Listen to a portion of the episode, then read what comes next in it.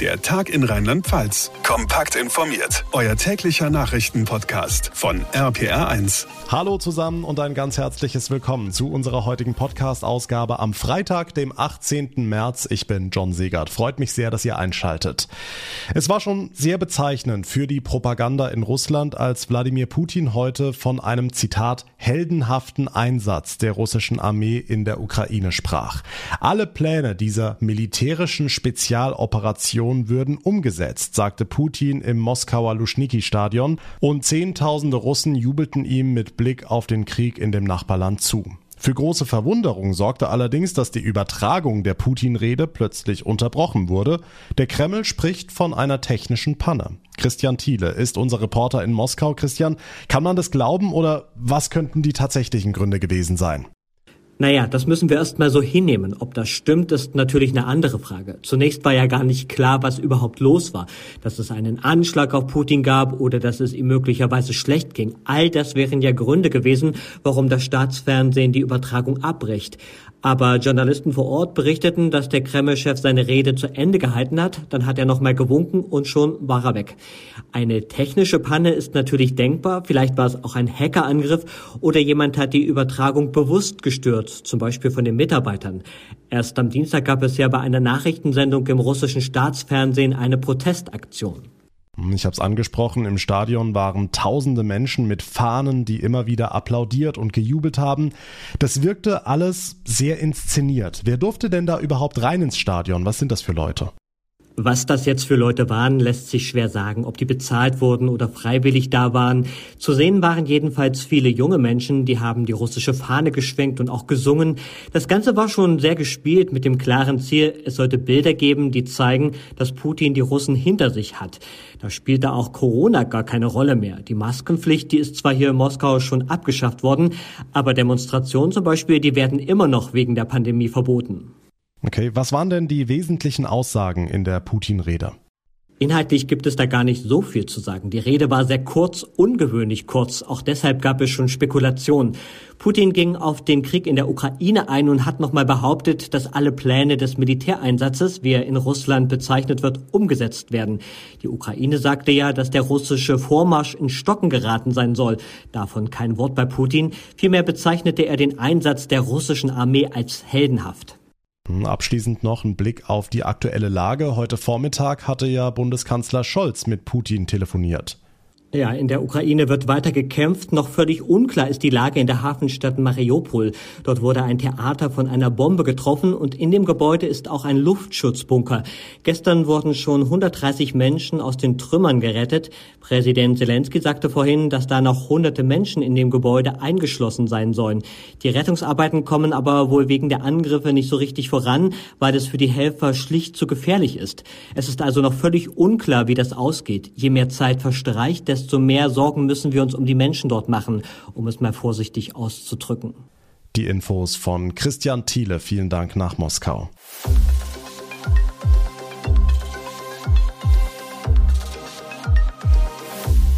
Wer ist heute schon an einer Tankstelle vorbeigefahren? Ist ja sowas wie die neue Mutprobe. Benzinpreise anschauen und dabei nicht in Ohnmacht fallen. Ja, schon gut. Im Moment steigen die Preise zumindest nicht mehr, aber auf dem aktuellen Niveau ist das auch nur ein schwacher Trost. Die Politik hat Ideen, alle versammelt unter der Überschrift Spritpreisbremse. Die FDP kommt mit einem Tankbonus um die Ecke, die CDU will Steuersenkungen und wir haken nach in Mainz beim Fraktionschef der Union im Rheinland-Pfälzischen Landtag, Christian Baldauf. Herr Baldauf, warum ist das besser als der Tankbonus? Der Tankbonus ist ein äh, bürokratisches Monster, bringt dem Pendler, bringt dem Autofahrer, bringt Ihnen, bringt mir direkt an der Tankstelle nichts. Was uns was bringt, ist, dass Sie die Mineralölsteuer senken und dass Sie die Mehrwertsteuer senken. Und zwar jetzt, sofort, sodass die Preise unter zwei Euro gehen. Das wäre ja mal ein Anfang. Wie genau rechnen Sie das? Wir fordern die umgehende Senkung der Mehrwertsteuer auf 7 Prozent. Das wären 20 Cent pro Liter weniger. Wir fordern eine Verringerung der Mineralölsteuer. Das sind auch nochmal 20 Cent pro Liter weniger. Das müssen wir schon deshalb tun, weil es sozial unfair ist, es nicht zu tun. Pendler, Arbeitnehmer, viele andere, Familien brauchen den Sprit. Und deshalb kann man sie nicht bestrafen, indem der Staat weiter so hohe Steuereinnahmen einnimmt. Aber fehlt uns das Geld dann nicht an anderer Stelle, gerade jetzt? Natürlich muss auf äh, Sprit Steuern gezahlt werden. Das zweifelt ja auch keiner. Ist ja nur die Frage, ob es jetzt in dieser Höhe sein muss, weil jetzt natürlich die Preise explodiert sind. Okay, letzte Frage. Ist das der Preis, den wir dafür zahlen, dass wir Russland so lange vertraut haben? Ja, die Energiepolitik alleine auf Einfuhren aus Russland abzustellen, war ein Fehler. Das müssen wir ändern. Und deshalb müssen wir natürlich kurzfristig in dieser Krisenzeit über eine Verlängerung der Laufzeiten der Kernkraftwerke nachdenken. Wir müssen natürlich so ehrlich sein und sagen, wir können jetzt im Moment kurzfristig nicht aus der Kohle aussteigen. Und was Sie natürlich tun müssen, ist neue Energieträger erforschen synthetische Kraftstoffe, Wasserstoff, viele andere Dinge. Forschung, Entwicklung, das ist das, was Deutschland kann und was nach vorne gebracht werden muss. Sagt der CDU-Fraktionschef in Rheinland-Pfalz Christian Baldau. Vielen Dank. Mit Krieg und Krisen und Pandemie hat ein Bundeskanzler wahrscheinlich eine ganze Menge zu tun. Umso erstaunlicher, dass sich Olaf Scholz heute Nachmittag die Zeit nahm und in Kaiserslautern vorbeigeschaut hat. Gut, er war auf der Durchreise zum Wahlkampf ins Saarland, aber das wurde einfach mal nicht erwähnt. Der Hintergrund seines Abstechers war allerdings ganz und gar nicht lustig, denn er hat unter anderem mit Polizeibeamten gesprochen und das wenige Wochen nach den tödlichen Schüssen bei Kusel. Mit dabei war war unser Reporter Olaf Holzbach. Was hat Scholz Ihnen denn gesagt? Naja, er hat vor allem versucht, ihnen Mut zu machen. Die getötete Beamtin und ihr Kollege gehörten ja zum PP Westpfalz. Vielleicht gibt es ein paar, die ihren Job gerade hinterfragen und denen mag es helfen, wenn der Kanzler kommt. Es ist wichtig zu wissen, dass hier mit gutem Herzen, aber auch mit großer Professionalität agiert wird. Und es ist für mich auch wichtig, hier gewesen zu sein. Wir haben großartige Polizistinnen und Polizisten in Deutschland. Und das sind hier ganz beeindruckende Frauen und Männer. Olaf Scholz. Viel mehr war es auch nicht, keine Fragen. Hände hat er noch geschüttelt. Vor dem Präsidium hatten sich ein paar Schaulustige versammelt. Und gab es noch eine andere Station? Ja, vorher schon das Deutsche Forschungszentrum für künstliche Intelligenz. Da ist Lautern ja ganz vorne dabei. Also gab es auch für die ForscherInnen nach einer kurzen Vorführung ein dickes Lob. Denn wir wollen ja nicht abhängig werden von anderen, die das können, sondern das selber können. In dem Sinne ein beeindruckender Besuch und eine großartige Gelegenheit für Erkenntnisse und für ein bisschen Stolz weil das hier in unserem Land ist. KI wird noch wichtiger, als sie jetzt schon ist, sagte er, und deshalb will der Bund die Forschung weiter fördern. Das ist gut, dann darf er auch weiter ins Saarland fahren. Der Kanzler zu Besuch in Kaiserslautern, die Infos von Olaf Holzbach. Dank dir. 300.000 Corona-Neuinfektionen an einem Tag. Und trotzdem sagt die Bundesregierung, wir wollen die Maßnahmen lockern. Das haben wir so versprochen. Klammer auf, das haben wir vor allem der FDP so versprochen, die nun mal mitregiert, Klammer zu. Die meisten Bundesländer sind nicht damit einverstanden. Schon gestern ging's rund in der Bund-Länder-Runde. Heute wurde das Thema im Bundestag diskutiert. Susanne Weise aus unserer Nachrichtenredaktion. Auch dort gab's von der Opposition scharfe Kritik. Ja, die Union hat sich sozusagen auf die Seite der Länder gestellt, die sich zum Großteil übergangen fühlen. Es ist ein absolutes Novum in der Geschichte, dass 16 Ministerpräsidenten und Ministerpräsidenten dieser Bundesrepublik Deutschland in Protokollerklärungen sagen, dass das so nicht geht, dass es Wirrwarr erzeugt, dass die Ampel auf Rot, Gelb, Grün steht und im Grunde das Chaos mit Ansage ist. CDU-Gesundheitspolitiker Tino Sorge heute Vormittag. Die Länder hatten ja gestern kritisiert, dass fast alle Corona-Schutzmaßnahmen wegfallen und nur eine Hotspot-Regelung übrig bleibt, die aber viel zu kompliziert sei. Bundesgesundheitsminister Lauterbach, normalerweise eher im Team Vorsicht, musste heute Vormittag antworten und es fiel ihm nicht leicht, den Kompromiss zu rechtfertigen. Wir haben durch die Omikron-Variante nicht mehr die Situation, dass das gesamte Land gefährdet ist, in dem Sinne, dass wir eine Überlastung dass wir eine Überlastung der Kliniken flächendeckend zu befürchten haben. Jetzt müssen wir nochmal erklären, dieses neue Gesetz, um das es da geht, gilt eigentlich ab Sonntag, aber es gibt eine Übergangsregelung bis zum 2. April. Genau in dieser Zeit können die Bundesländer dann eben doch selbst entscheiden, wie es weitergeht. Rheinland-Pfalz hatte vor ein paar Tagen schon beschlossen, dass die Maßnahmen bis zum 2. April erst einmal weiter gelten. Also es bleibt bei der Faustregel. Immer dann, wenn ich nicht kontrolliert werde über meinen Impf- oder Genesenenstatus, dann muss ich eine Maske tragen, zum Beispiel im Einzelhandel und bei allen anderen Bereichen wie Veranstaltungen, wie Sport, wie körpernahe Dienstleistungen gilt 3G und dabei soll es noch bis zum 2. April bleiben. Der rheinland-pfälzische Gesundheitsminister Clemens Hoch. Also ich fasse das Durcheinander nochmal zusammen. Bis zum 2. April ändert sich erst einmal nicht viel. Der Freedom Day am Sonntag ist zumindest in Rheinland-Pfalz mehr oder weniger abgesagt. Im April sollen die Beschränkungen dann aber wirklich auslaufen. Das ist zumindest der Stand heute. Warum einfach, wenn es auch kompliziert geht? Dankeschön, Susanne. Warum dauert das alles so lange? Das war die zentrale Frage bei unserer Podiumsdiskussion Aufbruch A in dieser Woche in Bad 9a Ahrweiler. RPA1 und die Rheinzeitung haben eingeladen in die Landskroner Festhalle. Mit dabei unsere Ministerpräsidentin Malu Dreyer, Vertreter der regionalen Politik und der Wirtschaft und im Publikum viele von euch, also viele Betroffene. Gesprächsstoff gab's reichlich. RPA1-Reporterin Sabine Koppers.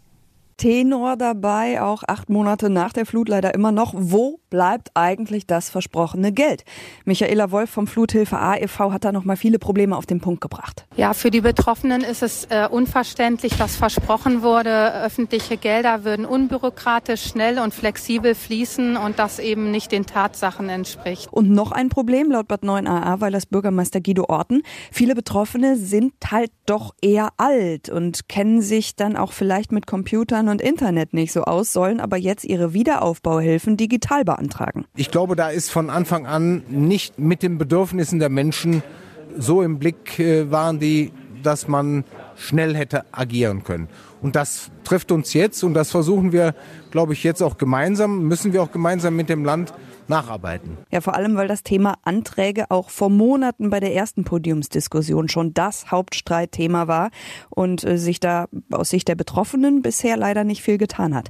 Ministerpräsidentin Malu Dreyer, die zeigte hier zwar Verständnis, sagt aber auch, dass die Politik nicht an allem schuld sei. Ach, ich habe Verständnis für die Menschen, weil ähm, die haben ganz furchtbares Leid erlebt und sie wollen jetzt einfach bauen und ihr Zuhause wieder schaffen und dann kann man auch ungeduldig sein und das ist für mich absolut nachvollziehbar. Es ist eben auch so, dass es Probleme gibt bei der Antragstellung, häufig auch, weil beispielsweise Fragen mit der eigenen Versicherung nicht geklärt sind. Spenden beispielsweise, wo jetzt so viele individuelle Lösungen gefunden worden sind, dass die Spenden wirklich an die Menschen kommen, äh, für die sie auch gedacht sind. Die Betroffenen in den nordrhein-westfälischen Flutgebieten, die sind tatsächlich schon weiter. Im Kreis Euskirchen sind zum Beispiel inzwischen schon 95 Prozent aller gestellten Hilfeanträge bearbeitet, beziehungsweise das Geld sogar schon ausgezahlt. Im Ahrtal warten da leider immer noch viele drauf, auch acht Monate nach der Flut. Die Infos von Sabine Koppers. Wir kommen zum Sport. Acht Spieltage vor Schluss steht der erste FC Kaiserslautern noch immer auf Tabellenplatz 2, einem direkten Aufstiegsplatz. Vier Punkte haben die Pfälzer Vorsprung auf den Relegationsplatz, heißt, der FCK hat das Thema Aufstieg also ab sofort selbst in der Hand. Morgen sind die Roten Teufel zu Gast bei der zweiten Mannschaft des SC Freiburg. RPA1-Reporter Thomas Stüber. Und der Nachwuchs der Freiburger, der ist inzwischen der beste Aufsteiger, steht aktuell auf Platz 9. Sie sind in diesem Kalenderjahr sehr, sehr stabil. Seit acht Partien ungeschlagen, die letzten drei Begegnungen alle gewonnen, ohne Gegentor. Und sie sind mittlerweile die drittbeste Heimmannschaft der Liga. FCK-Trainer Marco Antwerpen. Wir wissen, was auf uns zukommt, aber wir fahren da auch hin, um dieses Spiel zu gewinnen. Das, das möchte ich jetzt auch nochmal betonen. Und äh, das äh, wird eine interessante Begegnung, keine Frage. Da ist bei uns so der Anspruch dann noch gewachsen, dass wir halt sagen, ja, acht Spiele nicht verloren, aber wir wollen jetzt die Mannschaft sein, die dort gewinnt. Jetzt steht man da oben, John, du hast es gesagt, mit vier Punkten Vorsprung auf Rang drei auf den Relegationsplatz. Nur acht Spiele sind's noch vor der Brust. Trotzdem von Nervosität keine Spur. Ja, nervös muss man, glaube ich, sowieso nicht sein. Ne? Eine gewisse Anspannung ist vor den Spielen wichtig und das gehört auch dazu. Aber wie gesagt, dieses Selbstbewusstsein, das haben wir uns, glaube ich, auch in der Saison hart erarbeitet, dass wir über konstant gute Leistungen, glaube ich, in den, in den oberen Bereich gekommen sind und ähm, dass das schon beeindruckend ist und dass die Jungs da natürlich auch äh, richtig stolz drauf sein können auf so eine Leistung und die Umsetzung weiter dann in Freiburg äh, vollziehen sollen. Nochmal Trainer Marco Antwerpen. Der erste FC Kaiserslautern ist morgen Mittag zu Gast bei der zweiten Mannschaft des SC Freiburg. Anstoß ist um 14 Uhr im Dreisamstadion in Freiburg. Rund 5000 FCK-Fans sind auswärts mit dabei. Wir drücken den roten Teufeln die Daumen. Dankeschön, Thomas Stüber. Und das war der Tag in Rheinland-Pfalz für heute. Wenn ihr es noch nicht getan habt, dann wäre es super, wenn ihr unseren Podcast abonniert, uns folgt. Das geht auf jeder Plattform und wenn ihr uns eine Bewertung hinterlassen würdet, zum Beispiel bei Apple Podcasts oder auch bei Spotify, das würde mich sehr, sehr freuen. Mein Name ist John Segert. Ich bedanke mich ganz herzlich für eure Aufmerksamkeit und euer Interesse. Morgen gibt's hier das nächste Spezial unseres Podcasts. Wir sprechen mit dem ADAC Mittelrhein über die aktuellen Spritpreise und wie ich beim Autofahren am besten Sprit sparen kann. Da gibt's eine ganze Menge Tipps. Das alles morgen und am Sonntag noch ein Spezial zum Thema Geldanlage und Finanztipps. Also viel zu hören jetzt auch in den nächsten beiden Tagen. Ich wünsche euch schon mal ein schönes Wochenende und bis zur nächsten Ausgabe. Macht's gut. Der Tag in Rheinland-Pfalz, das Infomagazin, täglich auch bei RPR1. Jetzt abonnieren.